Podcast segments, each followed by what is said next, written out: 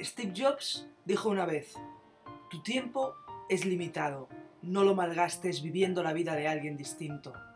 No te quedes atrapado en el dogma, eso es vivir como otros piensan que deberías vivir. No dejes que los ruidos de las opiniones de los demás acallen tu propia voz interior. Y lo que es más importante, ten el coraje para seguir a tu corazón y a tu intuición. Ellos ya saben de algún modo en qué quieres convertirte realmente. Muy buenos días aromática, te deseo que conectes con tu voz interior hoy y que pases un precioso martes.